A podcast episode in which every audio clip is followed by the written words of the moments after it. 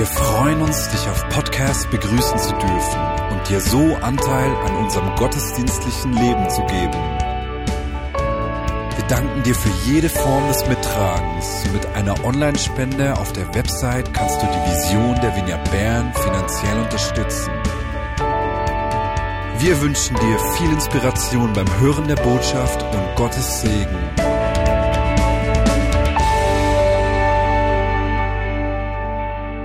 Predigt heute ist eigentlich schon eine Vorbereitung auf nächsten Sonntag.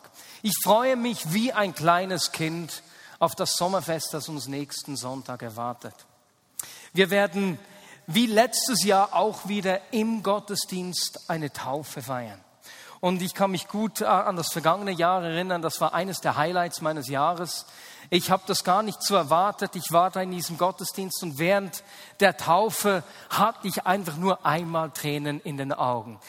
Dabei zu sein, Zeuge zu sein, wie jemand ganz öffentlich sich zu Jesus stellt, das ist unglaublich. Zu sehen, dass, was da an Neuem geschieht, das ist einfach bewegend. Und so geschieht bei der Taufe etwas Einzigartiges und Geheimnisvolles. Ich kann mich auch gut an meine eigene Taufe erinnern. Ich bin nicht als Kind getauft worden. Ich habe mich immer gefragt, weswegen. Meine Eltern waren ja sehr jung und hatten mit Gott nicht so viel am Hut zu dieser Zeit. Sie waren 18 und 19, als ich geboren wurde. Meine Mutter hat mir soeben gesagt, dass sie mich selbst entscheiden lassen wollten. Schon damals, bevor sie überhaupt in dem Sinne einen Bezug zu Jesus hatten. Und so war es. Ich war zwischen 16 und 18 Jahren. Ich weiß nicht mehr genau wie alt, aber ich kann mich an die Situation erinnern. Ich weiß noch, es war saukalt. Wir waren in Bell bei Jordis im Pool. Es muss Herbst oder Winter gewesen sein. Mann, haben wir uns einen abgefroren. Und ich kann mich nicht nur daran erinnern, sondern ich kann mich an beinahe jedes Gebet und, jeden Gedanken, jede Prophetie erinnern, die ich da erhalten habe. Die Taufe ist ein richtig wichtiges Geschehnis. Jesus selbst hat sich taufen lassen. Und nicht nur das, in allen vier Evangelien lesen wir von diesem Geschehnis. Das geschieht nicht sehr häufig, dass Geschichten in allen vier Evangelien aufgenommen werden. Aber eine davon ist diese Taufe. Und weil wir nächsten Sonntag im Gottesdienst zu einer Taufe feiern werden, haben wir uns gesagt, dass wir heute über die Bedeutung der Taufe sprechen möchten. Weswegen ist sie so wichtig? Was geschieht bei der Taufe? Weswegen hat Jesus sie eingesetzt und uns den Auftrag gegeben, Menschen aus allen Völkern und allen Nationen zu taufen? Vielleicht sitzt du jetzt hier und denkst, gut, ich bin schon lange getauft, ne, das wird für mich eine Wiederholung, das stimmt, das wird es. Und gleichzeitig hilft es uns, uns vor Augen zu halten, was in unserem Leben geschehen ist. Wie unser Leben heute aussieht, das, das hat so einen Anstoß für mich persönlich auch hier bereit. Vielleicht bist du aber auch da und du hast erst vor kurzem dein Leben Jesus zugewandt. Dann ist diese Predigt für dich eine Einladung, dich auch nächsten Sonntag taufen zu lassen. Und wenn wir uns der Bedeutung der Taufe zuwenden, dann versuchen wir zuerst mal zu verstehen, was das griechische Wort Baptizo bedeutet, das in der deutschen Bibel mit Taufe übersetzt wird. Die Bedeutung dieses Wortes ist eigentlich ganz einfach. Das heißt nichts anderes als zu waschen, einzutauchen oder unterzutauchen. Während das deutsche Wort Taufe sehr schnell eine geistliche Bedeutung hat, ne, das ist ein hochgeistliches Wort, jeder von uns wird an die Kirche denken, ist es mit dem griechischen Baptizo überhaupt nicht so. Es war ein ganz gebräuchliches Wort, das in der griechischen Literatur immer wieder verwendet wurde. Beispielsweise wenn man sich die Hände gewaschen hat oder wenn man Kleider gewaschen hat, aber auch wenn ein Schiff untergegangen ist. 200 Jahre nach Jesus hat ein Philosoph ein Rezept für eingelegtes Gemüse geschrieben. Und das ist uns erhalten geblieben. In diesem Rezept verwendet er zweimal das Wort Baptizo. Man, man, man tauft das Gemüse zuerst im heißen Wasser ne? und tauft es dann im Essig. Ja, und wenn es dann stirbt, dann kommt es in den Himmel. Natürlich nicht. Der Autor verwendet das Wort Baptizo, weil es ein ganz gebräuchliches Wort war, das man sehr häufig gebraucht hat. Das bedeutet aber auch, dass es uns nicht ganz befriedigt. Wenn wir die Bedeutung der Taufe verstehen wollen, müssen wir uns äh, in Situationen hineinversetzen oder konkrete Situationen vor Augen führen, in denen Baptist in einem geistlichen Zusammenhang verwendet wurde. Und das können wir am einfachsten, wenn wir uns vorstellen, dass wir mit einer Person sprechen, die in der Zeit von Jesus gelebt hat. Ja, und ich stelle euch meinen Freund Silas vor, den imaginären Silas, ein Mann, der in Jerusalem gelebt hat und der an Pfingsten, als Petrus gepredigt hat, sich Jesus zugewandt hat und sich hat taufen lassen. Dieser Silas ist als gottesfürchtiger Jude aufgewachsen. Und deswegen ist er dem Begriff Baptizo bereits mehrmals äh, begegnet, in ganz konkreten Situationen, in denen der Begriff eine geistliche Bedeutung hatte. Beispielsweise bei den rituellen Waschungen, die das Gesetz gefordert hat. Zweitens, die zweite Situation, die wir sehen werden, bei Johannes der Täufer, der erst kurz zuvor, einige Jahre vorher aufgetreten ist. Und drittens hat er etwas über die Bedeutung der Taufe gelehrt, als sich sein Freund, sein griechischer Freund Sokrates dem Judentum zugewandt hat. Und jede dieser drei Situationen hat Silas einen anderen Aspekt der Bedeutung der Taufe nahegebracht. Und ich glaube, dass auch äh, diese Situationen uns helfen werden, die Bedeutung der Taufe zu verstehen. Beginnen wir doch bei der ersten. Silas ist mit diesen jüdischen Reinigungsvorschriften aufgewachsen. In seinem Leben gab es unzählige Situationen, in denen er unrein wurde. Beispielsweise wenn er ein totes Tier berührt hat oder aber mit einem Aussätzigen in Berührung gekommen ist, wenn er einen Samenerguss hatte oder wenn ein Hautausschlag verheilt war. Zu all diesen Gelegenheiten war von ihm gefordert, dass er ein Taufbad nimmt. Griechisch Bapto. Und durch dieses Tauchbad wurde er wieder rein. Erst nach diesem Taufbad konnte er wieder am geistlichen Leben teilhaben. Das ist der erste Ort, an dem Silas dem griechischen Wort Baptizo begegnet ist. Und für ihn war klar, wenn ich mich taufen lasse, wenn Petrus mich jetzt eingeladen hat, hier am Pfingsten getauft zu werden, dann hat es mit dieser Reinheit zu tun. Dann hat es damit zu tun, dass ich wieder mit Gott in Berührung kommen kann.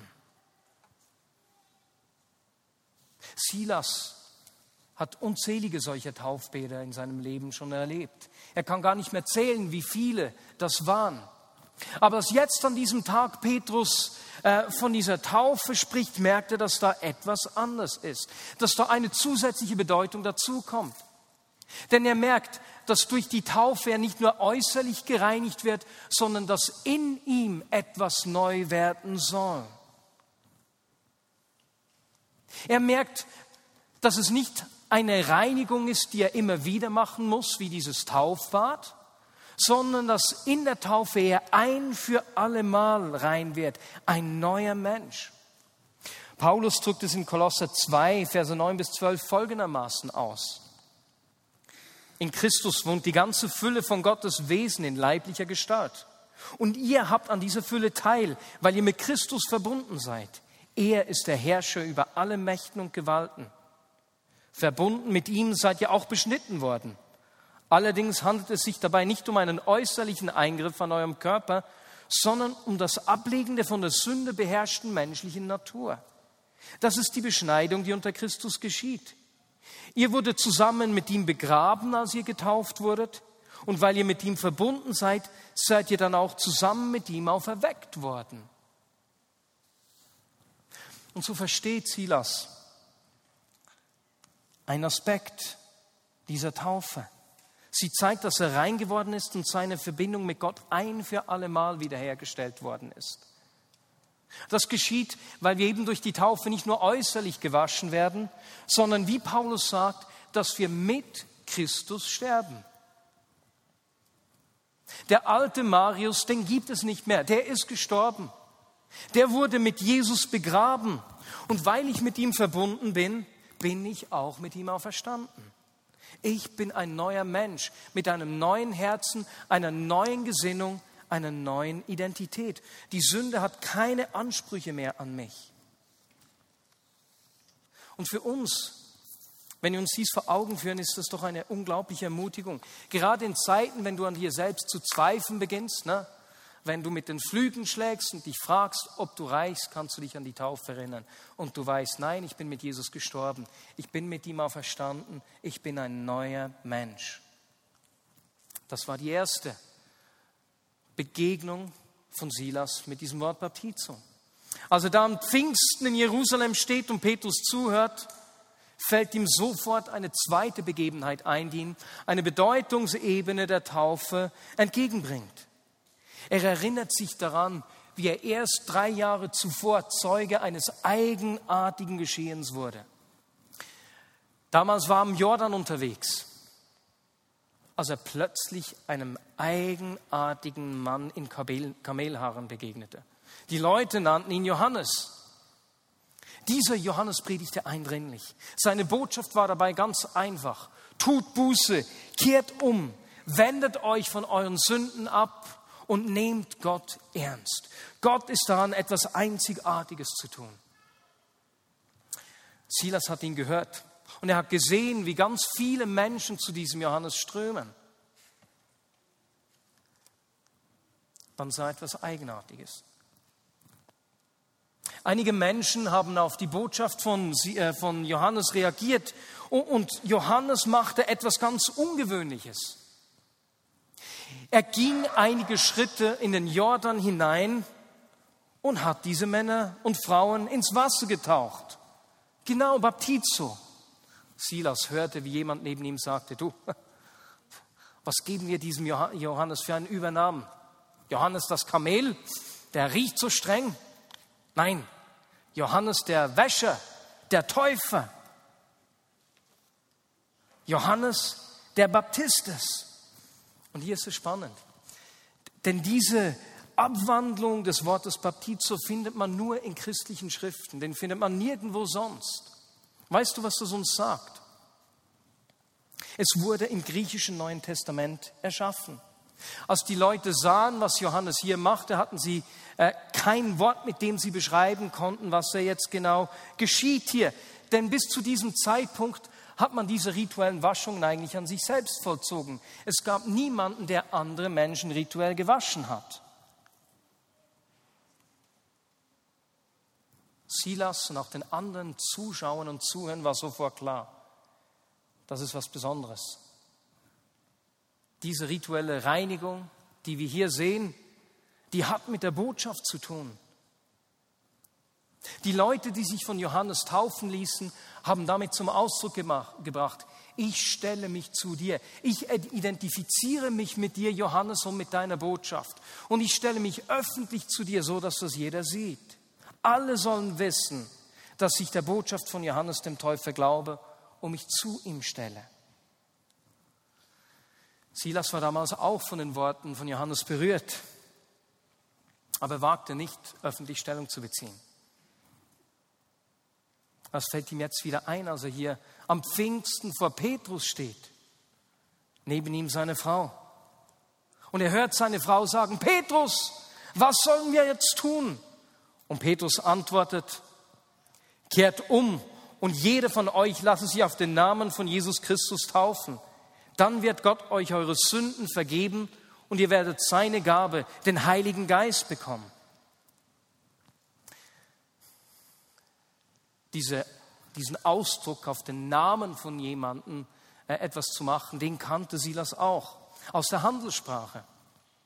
Wenn beispielsweise ein Schaf verkauft wurde, dann hat der neue Besitzer das Zeichen des alten Besitzers abgewaschen und sein neues darauf gegeben. Und die Aussage dahinter war ganz klar, ich gehöre dem neuen Herrn.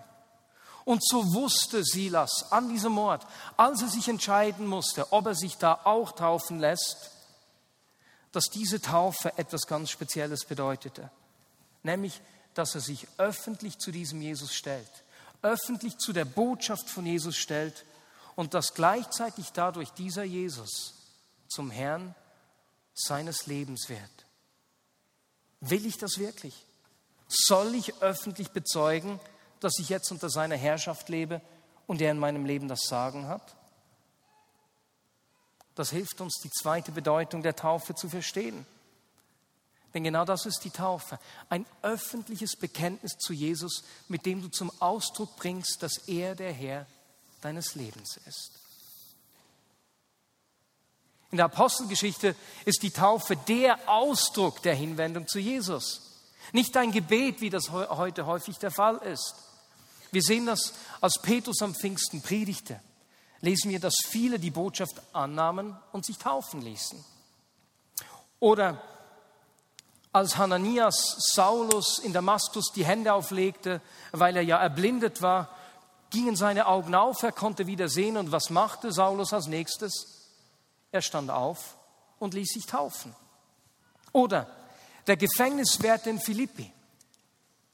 Unser Silas, genau, genau unser Silas, ist einige Jahre später mit Paulus gereist. Und als sie im Gefängnis waren in Philippi, kommt ein Erdbeben, sie werden befreit. Der Gefängniswärter fürchtet sich, will sich selbst umbringen aus Angst, dass alle Gefangenen geflohen seien, bis ihn Paulus beruhigt und sagt, hey, wir sind noch hier. In dieser Nacht erklärt Paulus dem Gefängniswärter das Evangelium. Wir lesen, dass er und seine ganze Familie sich taufen ließen, noch bevor der Morgen angebrochen war. Taufe, ein öffentliches Bekenntnis zu Jesus, er, der der Herr meines Lebens wird. Und so entscheidet sich hier Silas, ja, das will ich. Ich lasse mich mit meiner Frau Johanna taufen. Sie warten voller Freude auf diesen Moment, denn wir müssen uns vorstellen, an diesem Tag werden 3000 Menschen getauft. Und während er so fröhlich am Warten ist, fällt ihm die dritte Situation ein, an dem er mit dem Wort Baptizo äh, in Berührung gekommen ist. Auch damals hat er voller Freude gewartet. Auch dieses Geschehnis ist einige Jahre her. Es hatte mit seinem griechischen Freund Sokrates zu tun. Dieser wollte sich dem Judentum anschließen. Und zwar war Sokrates zu Besuch in Jerusalem während dem Passafest, weil er ein Heide war, ein Grieche, durfte er natürlich nicht an den Feierlichkeiten teilnehmen. Aber in, danach und zuvor hat er sehr viel mit Silas gesprochen. Sie haben sich kennen und schätzen gelernt. Eine richtige Freundschaft ist zwischen diesen beiden entstanden. Sokrates war angezogen von diesem Gott Israels. Er hat sich intensiv mit dem jüdischen Glauben auseinandergesetzt, bis er sich schlussendlich entschieden hat, ganz zum Judentum überzutreten. Wie das in dieser Zeit äh, üblich war, gab es da verschiedene Riten, mit denen äh, er, die er vollziehen musste, um dem Judentum beizutreten. Dazu zählte für den Mann natürlich die Beschneidung.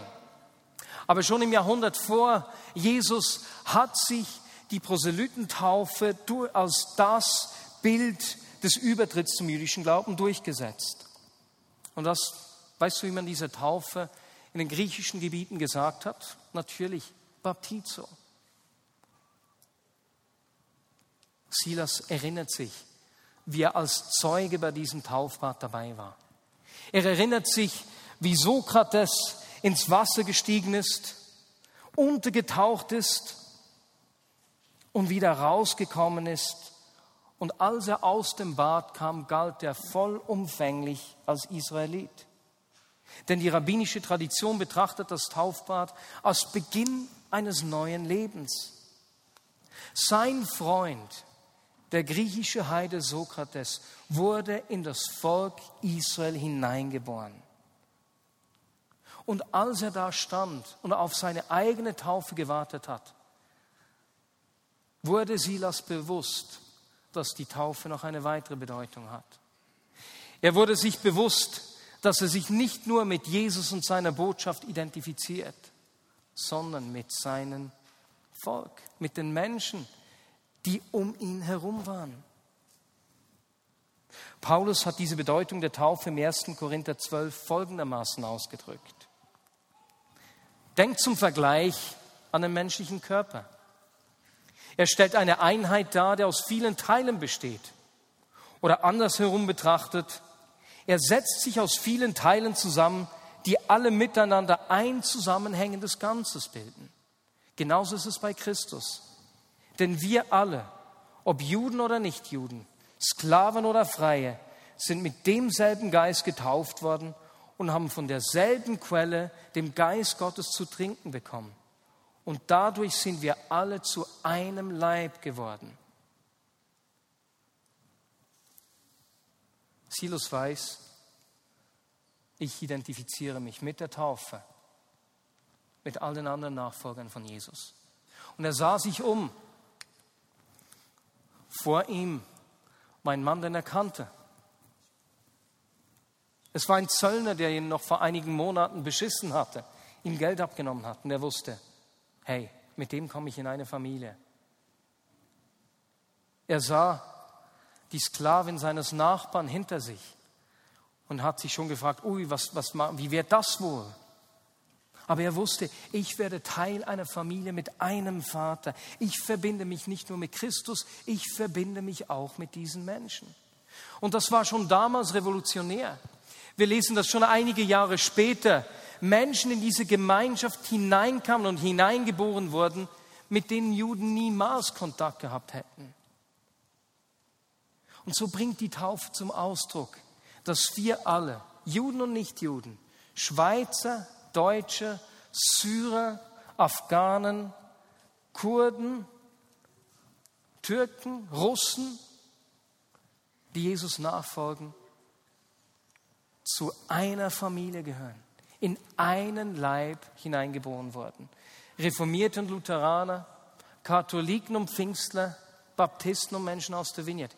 Wir gehören zusammen. Wir sind ein Volk, eine Familie mit einem Vater. Und so führen uns diese drei Begegnungen von Silas drei Bedeutungen der Taufe vor Augen. Erstens haben wir gesehen, dass wir mit Jesus gestorben, begraben und auferstanden sind. Ich bin ein neuer Mensch geworden und meine Verbindung zu Gott ist ein für alle Mal wiederhergestellt.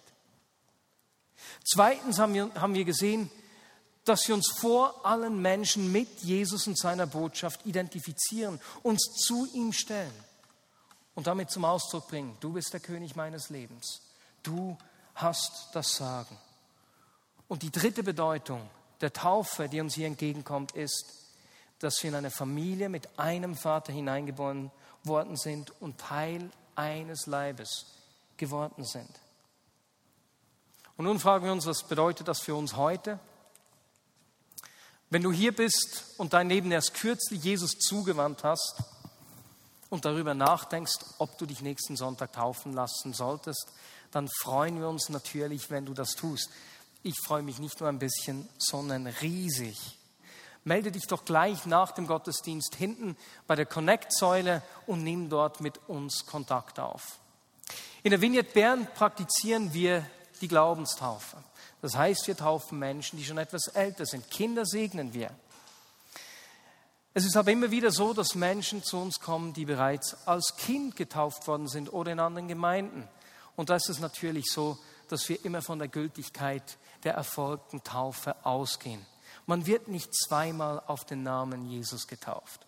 Es geschieht aber immer auch wieder, dass Menschen kommen, sich für Jesus entscheiden und sagen, hey, ich möchte diese Taufe, ich möchte mich bewusst entscheiden, mich taufen zu lassen. Dann ist für dich diese Taufe nicht eine zweite Taufe, sondern eine Tauferneuerung oder eine Taufbestätigung.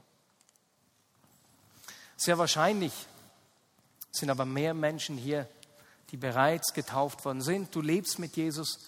Und als ich so davon gesprochen habe, ne, diesem zweiten Punkt, dass die Taufe bedeutet, sich mit Jesus zu identifizieren, öffentlich sich zu ihm zu stellen, hast du gemerkt, oh, ich verstecke meinen Glauben eher. Weißt du was, diese Predigt ist eine Einladung für dich.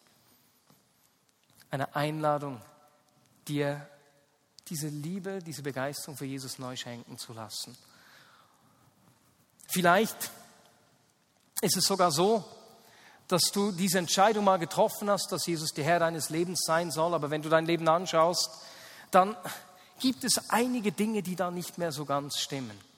Beispielsweise gehst du deinem Partner oder deiner Partnerin fremd. Vielleicht trinkst du heimlich oder aber du bist ein Arbeitgeber und du beutest deine Mitarbeiter aus. Und das kann auch sonst irgendein Lebensstil sein, der nicht mit Christus vereinbar ist. Wenn das auf dich zutrifft, dann ist diese Predigt und eigentlich auch jede Taufe immer wieder eine Einladung an dich. Gib dich nicht mit halben Sachen zufrieden. Bleib nicht stehen, wo du bist, sondern komm mit diesen Dingen zu Jesus zurück und wende dich ihm erneut zu. Vielleicht bist du aber auch hier und du hast beim letzten Punkt, ne, wir werden in eine Familie hineingeboren, gedacht, super Familie. Wo war sie, als ich sie gebraucht habe? Lippenbekenntnis. Weißt du, solche schmerzhaften Erlebnisse gibt es immer wieder. Leider. Und wir setzen alles daran, in der Vignette Bern eine Kultur der Liebe, Annahme und Vergebung zu pflegen, die alle Menschen reinnimmt in diese Liebe des Vaters, sodass sie erleben können, was es heißt, Familie praktisch zu sein. Aber damit diese Kultur entstehen kann, haben wir die Frage umgedreht. Die Frage ist nicht, wer ruft dich an? Die Frage ist nicht, wer fragt bei mir nach, wie es mir geht, sondern vielmehr, wen rufst du an? Bei wem fragst du nach, wie es ihm oder ihr geht? Wenn du das Gefühl hast, vergessen zu gehen, dann überleg dir, um wen du dich kümmern könntest. Und wenn wir diese Frage so umdrehen und das miteinander leben, dann hilft es uns enorm dabei, diese Kultur zu entwickeln, die von Liebe, Annahme und Vergebung geprägt ist. Denn das wollen wir miteinander. Amen.